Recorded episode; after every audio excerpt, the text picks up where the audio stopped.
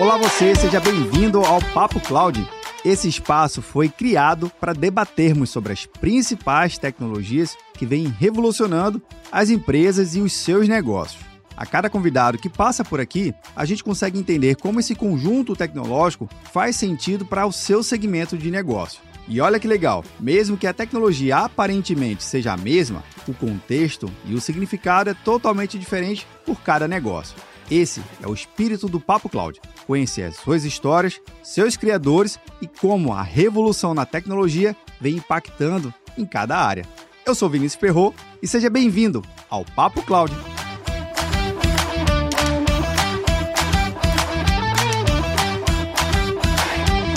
Olá você, seja muito bem-vindo ao Papo Cloud. Eu sou o Vinícius Perro e nesse episódio a gente vai falar sobre um mercado bastante interessante, que é o mercado que move todas as empresas do século 21. A gente está falando de tecnologia da informação, mais voltado especificamente para computação em nuvem, mas não só isso, para soluções de serviço que atendem exatamente a necessidade do usuário das empresas e do momento econômico. Para isso, eu vou conversar hoje com a Lívia Lampert, da King Host. Lívia, seja muito bem-vinda aqui ao Papo Cloud. Obrigada, Vinícius. Olá, tudo bem, pessoal? Muito legal estar aqui. Obrigada pelo convite. Um prazer poder falar desse assunto que eu adoro tanto, né? Não eu trabalho com isso, mas estou aí há 17 anos no mercado digital e 9 anos na King, na King Host, então muito feliz de estar aqui hoje. Então, Lívia, considerando essa já trajetória aqui que você falou rapidamente, a gente hoje, muito natural de falar de tal da computação em nuvem e tudo mais, mas a gente sabe que esse poder computacional como serviço já surgiu há muitos anos no mercado, né? E a King Host, na sua essência, ela já fazia isso antes de o, do mercado oficialmente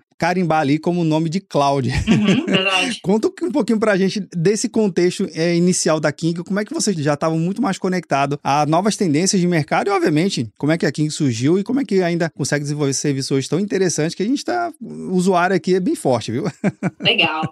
Bom, a King tem mais ou menos o mesmo tempo de carreira que eu, né? Enfim, a gente se conheceu, inclusive, antes de eu estar trabalhando na King, eu tinha uma agência digital, então já usava serviços da King. E a King Host é uma das maiores empresas, né, no Brasil nesse segmento, que é de infraestrutura, ou seja, de soluções para quem precisa de uma presença digital. Então, essa infraestrutura, ela sempre nasceu voltada justamente a uma digitalização, voltada à cloudificação, né, esse formato em que a gente entrega aí o serviço o software, na verdade, na forma de serviço, que a gente chama de SaaS, né? E dessa forma a gente entrega a plataforma, que é o cloud, para as empresas que precisam se digitalizar. Então pode ser desde um site, uma loja virtual, uma plataforma, um aplicativo, né? O que você quiser hospedar. Né? A gente chama também mais conhecido o mercado como uma solução de hospedagem, de hospedagem de sites. Mas na prática, né? Tudo isso a gente está falando aí de servidores que virtualmente atendem o cliente que precisa de uma presença digital. É uma empresa brasileira, e me pergunto talvez com alguma frequência, né, por conta do nome da King, mas 100% dos servidores estão aqui, então quando a gente fala de cloud, aí a gente fala bastante sobre disponibilidade, né, e você falou sobre tecnologia, então sim, a gente sempre procura estar com os servidores de ponta, com toda a tecnologia atualizada, justamente para a gente oferecer o melhor serviço, né, disponibilidade é o que procura o nosso cliente, então oferecer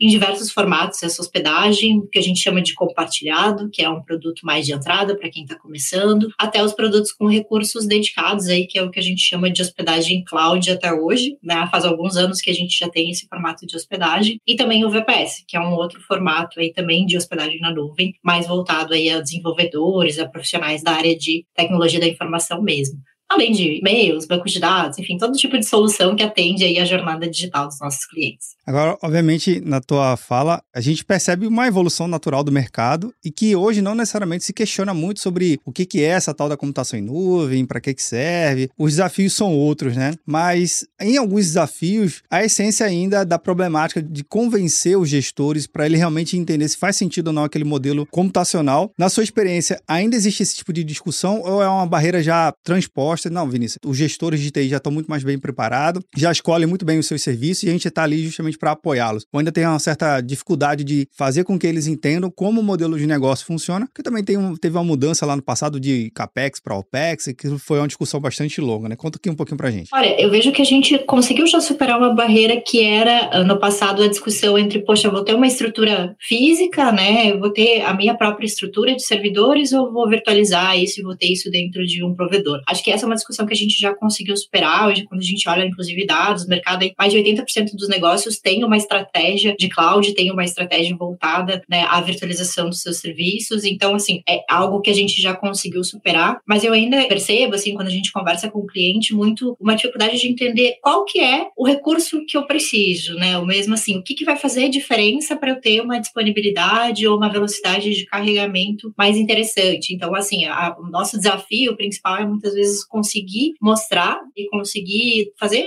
um trabalho quase consultivo com o cliente, mas que ele consiga compreender de fato o valor que tem ele ter um recurso daqui a pouco realmente dedicado para ele, que ele vá ter disponibilidade total do serviço dele, porque muitas vezes vai ser um serviço essencial, porque ele está com uma campanha rodando, né? E é crítico que a gente consiga gerar os resultados que ele espera com essa presença digital. Então, é muito mais esse desafio de refinar, né? Acho que não tanto do, do conceito do que, que é o cloud, para que, que ele serve, mas muito de refinar qual é o formato que melhor atende. Quando a gente olha para o mercado, tem vários formatos, de nuvem pública, formato mais híbrido, ou vamos olhar mais especificamente para VPS, é um cloud gerenciado, o que, que eu preciso, né? Acho que essa é a principal dúvida que muitas vezes o cliente tem, e a gente está aí para ajudá-lo a entender, oferecendo diferentes formatos, porque né, entendendo que as necessidades podem variar bastante, mas tentando dar o melhor custo-benefício para o cliente. Pois é, Lívia. Para mim fica bem claro, acho que para quem acompanha aqui também, é você ser consultivo, né? Se a King Roche ela se propõe em de fato trazer inovação tecnológica, não somente nuvem por nuvem, porque senão fica uma guerra de preço e não se encontra um valor agregado nenhum, mas você ter a capacidade de ouvir no detalhe o que, que o seu cliente está precisando, no momento que ele está precisando, que às vezes ele tem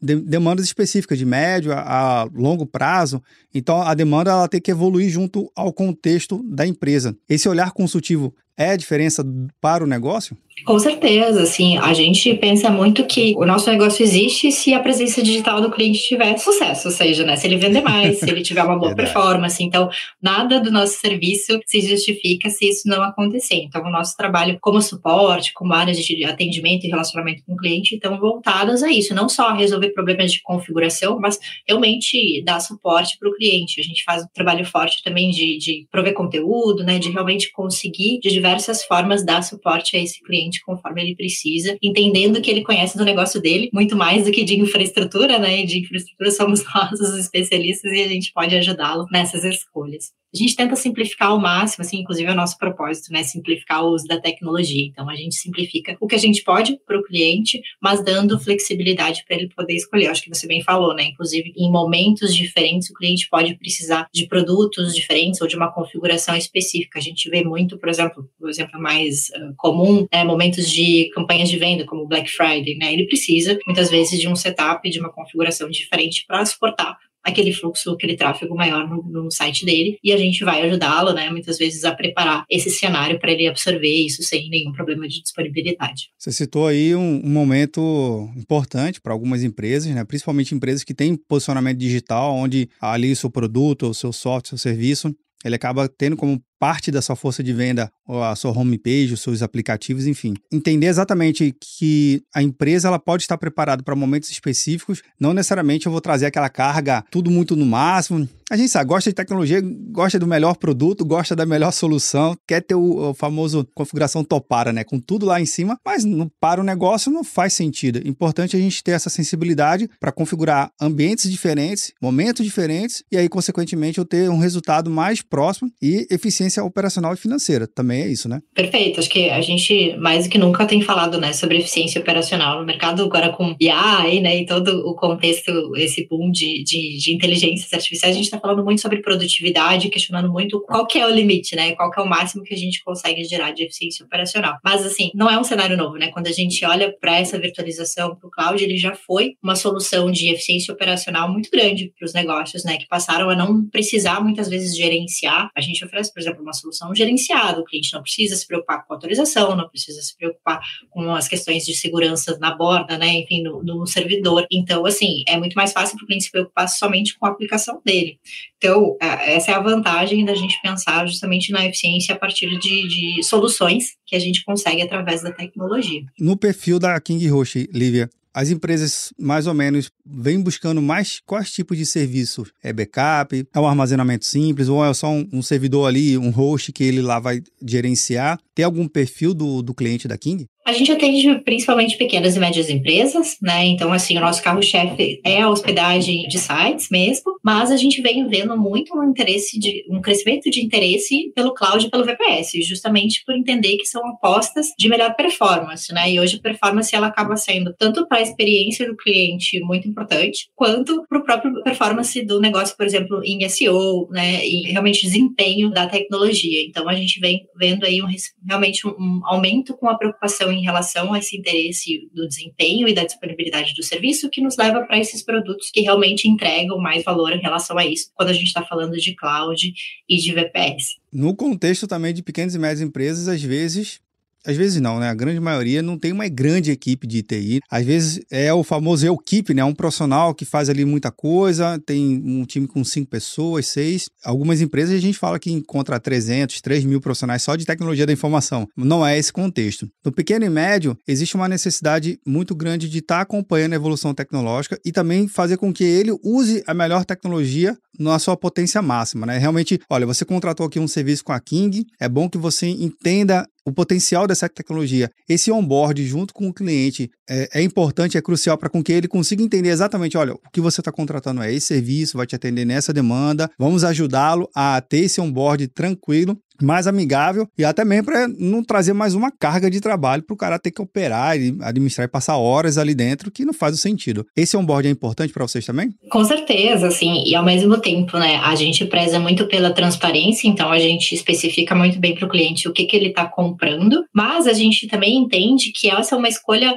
talvez mais nossa do que dele em relação assim, ah, por exemplo, qual é a versão do PHP que tem que estar disponível dentro do servidor. Então, assim, quando a gente está falando de linguagem, quando a gente está falando sistema operacional, a gente procura fazer, por isso que a gente chama de, tanto a hospedagem quanto o cloud, de gerenciados. Né? A gente entende que nós somos responsáveis por entregar a tecnologia na versão mais atualizada para ele, então a gente vai dizer qual é a versão, né? ou às vezes até tem algumas opções, mas a gente vai dar para ele a versão por default mais atualizada, para que ele possa ter menos decisões né? nesse momento, justamente porque a gente entende que ele está procurando o nosso serviço justamente porque ele quer um especialista no assunto para ajudá-lo, porque ele não tem essa especialidade muitas vezes dentro de casa, dentro do negócio. Então a gente adianta boa parte do trabalho, né, e faz esse onboarding, inclusive dependendo da configuração do cliente, de uma forma tão simples que né, ele não toma decisões, por exemplo, quanto a qual sistema operacional ele precisa utilizar. A gente sabe qual é o padrão, né, qual que vai atender grande parte das aplicações e a gente faz a configuração já padrão para ele e ele pode depois fazer outras customizações se ele precisar de algo mais específico. Mas é muito assim esse equilíbrio entre a gente conseguir dar essa consultoria, que querendo ou não, não é uma consultoria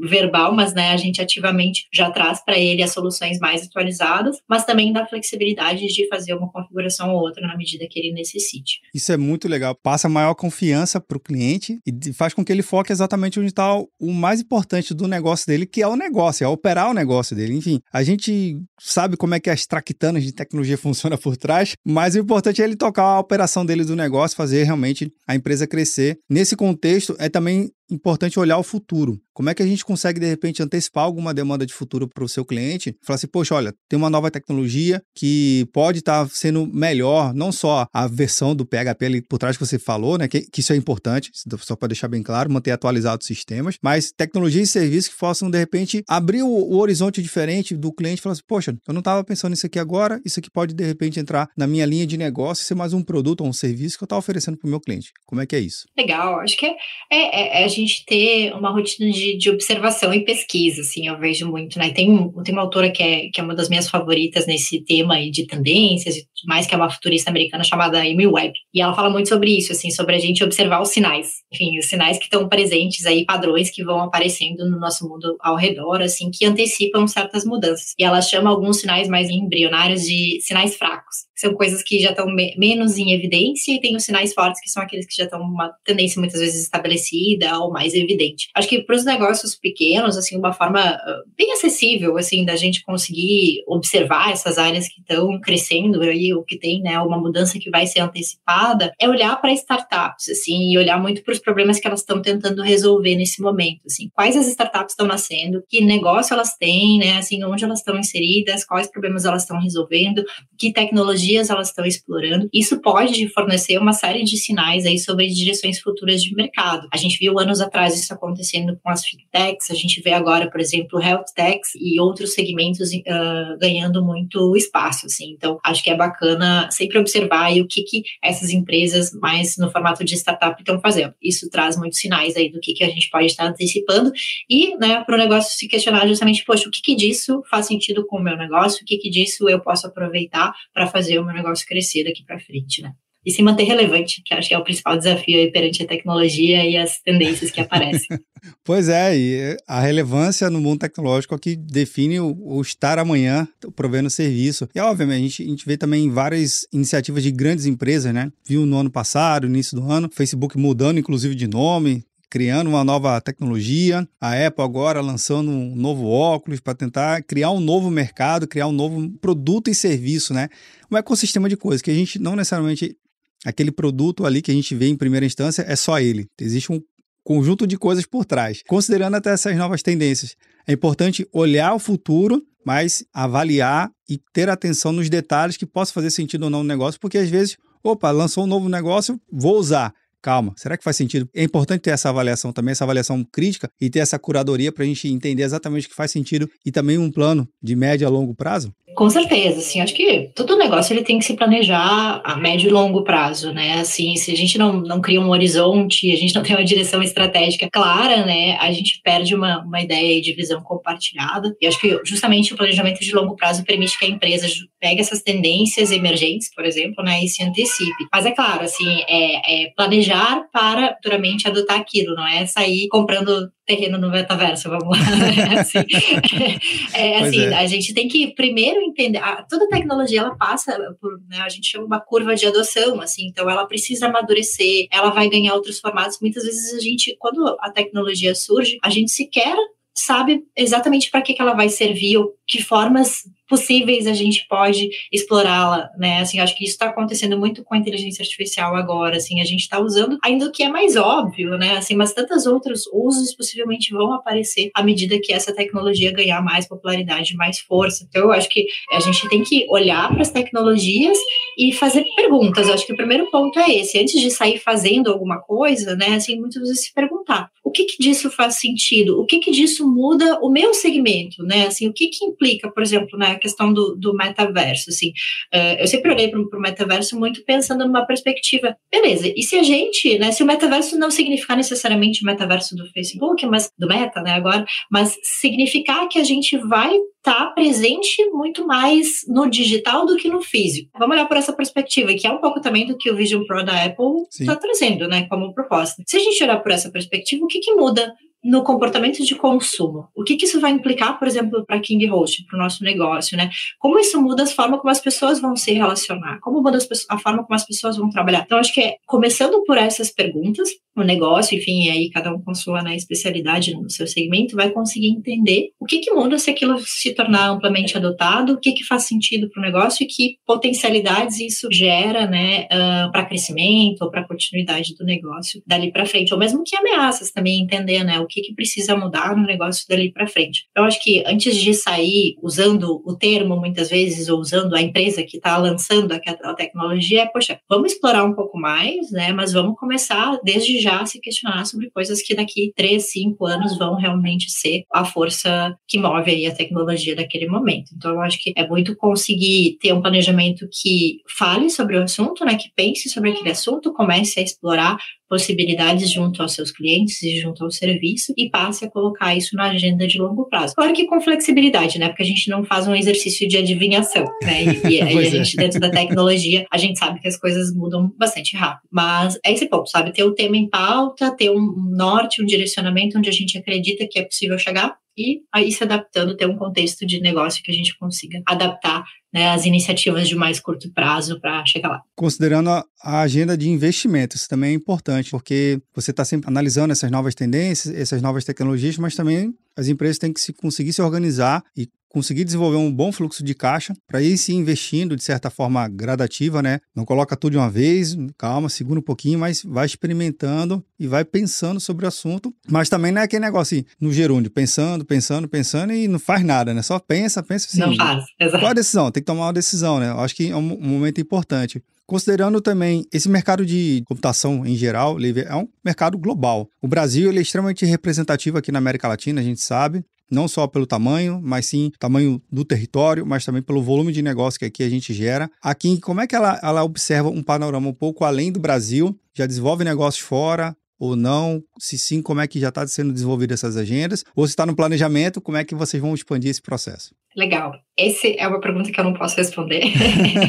eu abri aqui o, o, um parêntese só, mas assim, o que, que a gente pode falar? Assim, a, a King como qualquer empresa né, de tecnologia, ela não tem uma limitação geográfica, na verdade. Né? Assim, então, a gente tem clientes internacionais, mas a gente entende que tem muito né, campo é, dentro do próprio Brasil e que tem riqueza, né, que a gente tem abundância de oportunidades. Então, hoje a gente está situado realmente prestando serviço com foco no Brasil. Então, a gente ainda entende que tem bastante aqui a explorar quando a gente olha o número de empresas que abrem todo ano no país, né? A gente vê muitas empresas que ainda têm não só a jornada de início da digitalização, mas tem muito potencial a explorar e a crescer dentro do digital. Então, a gente entende que existe um terreno bastante abundante e fértil para a gente aqui ainda dentro do Brasil.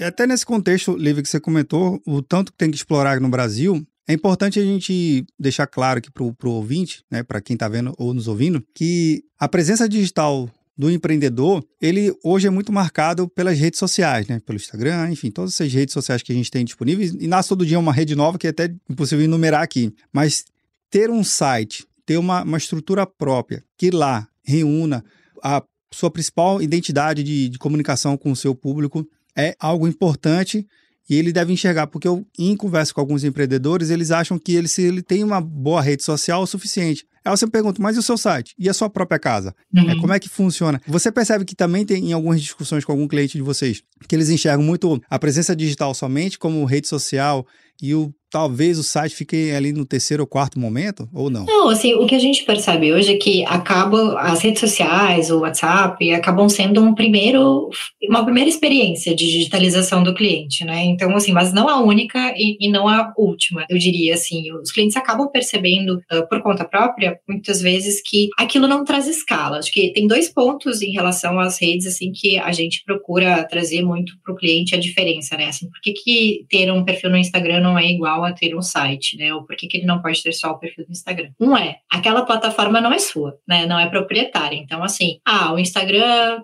trouxe uma política nova, né? O algoritmo mudou, enfim, existe uma série de dependências sobre coisas que o, o, empreendedor não tem controle. Então ele fica à mercê daquilo lá, né? Então eu acho que é um risco muito grande para o negócio, a gente olhar sobre todas as teorias né, de gestão, assim, ficar na dependência de um terceiro é sempre algo muito arriscado, né? Um risco para qualquer área de, de negócio. Então, assim, estar à mercê de uma plataforma terceira te coloca em certos riscos, desde ter que fazer mais investimento para gerar alcance, a não ter a disponibilidade no momento que se precisa. Então, assim, são coisas que a gente muitas vezes se dá conta, né, à medida que ele vai utilizando a plataforma, de que existe essa dependência de que isso é um, pode ser um risco para o negócio dele. E outro é o fato de que ele né, não tem a escala que ele pode ter com uma plataforma própria, com um site. Então, por exemplo, uma venda que acontece por WhatsApp ou por Instagram, ele não pode automatizar, por exemplo, todo o acompanhamento do pedido, o retorno que ele vai dar para o cliente. Então, não existe uma comunicação transacional. Então, não existem automações que dentro de uma plataforma própria ele pode fazer e com bastante facilidade que vão dar escala para ele. Ele consegue trabalhar com um volume de vendas e de comunicação com o cliente ainda muito pequeno dentro dessas plataformas. Ele não vai conseguir escalar e ele não não vai conseguir ter automações que ele pode fazer que vão gerar tanto uma melhor experiência para o cliente dele, quanto dar conta realmente né, de vender um pouco mais e, ter mais escala e crescimento. Eu acho que são essas as duas principais diferenças. Eu acho que, na verdade, é muito bacana, porque a gente antecipou com essas plataformas uh, sociais muito da presença digital de negócios que talvez né, demorariam mais a entrar no digital, então eles já percebem mais cedo o valor que tem o digital, mas também percebem que aquilo não é suficiente logo né, no momento seguinte. Então, para a gente é interessante, na verdade, articular com essas redes, né, que o cliente use isso muito mais como uma estratégia para gerar tráfego para o site dele, né, e a gente fomenta muito que o cliente faça isso, que ele tenha as plataformas sociais, mas que ele use muito isso para gerar tráfego para o site, para a loja, porque ele tenha como aplicação própria, porque é ali que ele tem controle, que ele tem domínio e que ele consegue realmente fazer o negócio dele crescer com escala. Maravilha. Lívia, uma perguntinha aqui em relação à visão de futuro, em relação à visão de futuro da King. O que, que dá para compartilhar aqui com a gente? O que, que vocês estão planejando aí nos próximos anos? Conta aqui um pouquinho pra gente. O que puder contar, né? Não, eu, eu, vou, falar assim, mais de, de tecnologias que, que eu acho que são bastante óbvias, né? Assim, como, como de futuro da internet, como futuro no geral. Então, assim, obviamente, falando, já falei aqui algumas vezes, mas, né? E a generativa, eu acho que ela não é uma tecnologia nova, mas combinada com capacidade de processamento, de armazenamento de hardware que a gente tem hoje, né? E com a complexidade de contexto mesmo que a gente vive, se torna muito relevante a adoção. Eu acho que não só para King, mas para qualquer tipo de negócio aí que está digitalizado. Então, isso é, é muito bacana acho que olhar, quando a gente olha para arquitetura e olhar muito para sistemas uh, multidisciplinares, então falando de tokenização, por exemplo, né, blockchain, não só cripto, mas principalmente acho que o conceito de blockchain, que são centrais aí quando a gente olha para um futuro de Web3, por exemplo, eu acho que, que é algo que a gente tem que olhar e muito sobre como isso vai perpetuar, como isso vai realmente mudar e o que, que isso implica para os nossos segmentos. E acho que o tema de cloud, assim, está muito próximo do que uh, caminha para serverless computing, para justamente usar, né, a automação aí uh, em prol da, do dimensionamento e do provisionamento de infraestrutura. Então, é algo que, enfim, a gente vê já acontecendo no mercado. E acho que tem uma coisa que fica em bastidores mais, assim, mas que é muito relevante, que é a cibersegurança. Né? Eu acho que um incidente de segurança tem um impacto financeiro muito grande, né, para um negócio, assim, quando a gente fala sobre prezar pela digitalização e prezar pela performance de um negócio, o, o negócio precisa olhar para a cibersegurança, assim, por isso tem se popularizado e ganhado visibilidade soluções de segurança, então acaba não sendo algo tão hype, assim, né, tão bonito, enfim, tantos termos legais, mas segurança é uma pauta também que os negócios precisam olhar sem fato. Maravilha. Lívia, última perguntinha que a gente faz aqui aos convidados para a gente refletir junto sobre esse tema. Tema que é o pano de fundo aqui do, do Papo Cloud. A pergunta, a gente até fala, pode ser técnica ou não técnica. Na verdade, a gente gosta da pergunta que vem do coração. É a melhor resposta que a gente gosta aqui. E para refletir junto, a pergunta é bem simples, Lívia. Para a Lívia, o que é essa tal da computação em nuvem? ah, legal. Uh, como que não, né? Assim, acho que a gente está falando aqui, batendo um papo sobre cloud, mas então, assim, acho que para mim, eu penso muito no valor que isso tem, assim, né? Que é, a gente falou sobre escalabilidade e sobre demanda, por exemplo, né? Eu não preciso ter um big recurso todo o tempo. Eu posso ter um recurso pequenininho quando eu tenho uma demanda pequena, posso ter um recurso maior quando eu tenho né, uma demanda maior. Então, toda essa flexibilidade de recurso computacional que o cloud oferece para mim é o que define ele, né, a essência disso, uma redução de custos, então produtividade, né, como valor também. Eu acho que um acesso global, assim, né? Não, não, não ter barreiras, enfim, a gente conseguir trabalhar em qualquer tipo de formato de trabalho, de relação com o cliente, isso tudo é possível através do cloud, assim. Então, para mim é algo muito inspiracional quando eu olho para a tecnologia como serviço, né? E todas as possibilidades que ela pode oferecer. Maravilha, Lívia. Adorei o bate-papo aqui, foi incrível. Todos os insights compartilhados, acho que mostra muito bem o papel da King Host aqui no Brasil e a importância que vocês têm para os negócios da gente conseguir ajudá-los, os empreendedores, né, a desenvolver seu posicionamento digital e pensar de forma bem estratégica. Adorei, viu? Adorei estar aqui no, no meus top 10 aqui dos episódios que eu gostei aqui do episódio, do, do bate-papo. Sucesso na tua jornada e até a próxima, viu? Obrigada, Vinícius. Foi um prazer. Também adorei o bate-papo. Maravilha. Bem, e você que está vendo ou nos ouvindo, o que, que você achou do bate-papo aqui com a Lívia? Já conhecia a King Host? Não? Ih, tá marcando bobeira, viu? Inclusive, vou deixar o site deles aqui na descrição desse episódio para facilitar a sua experiência. Importante, pense na sua estratégia de tecnologia da informação muito além de simplesmente só ter um site, tem que ter um parceiro que entenda a sua necessidade e aí se informar o seu serviço que faça sentido para o seu dia a dia, do seu negócio, da sua equipe e nada de sobrecarregar. Deixa o Tecniquez para os especialistas aqui, viu? Agradeço a participação e audiência e esse bate-papo continua lá no nosso grupo do Telegram, lá no Papo Cloud Makers, link na descrição. E aí, tá na nuvem?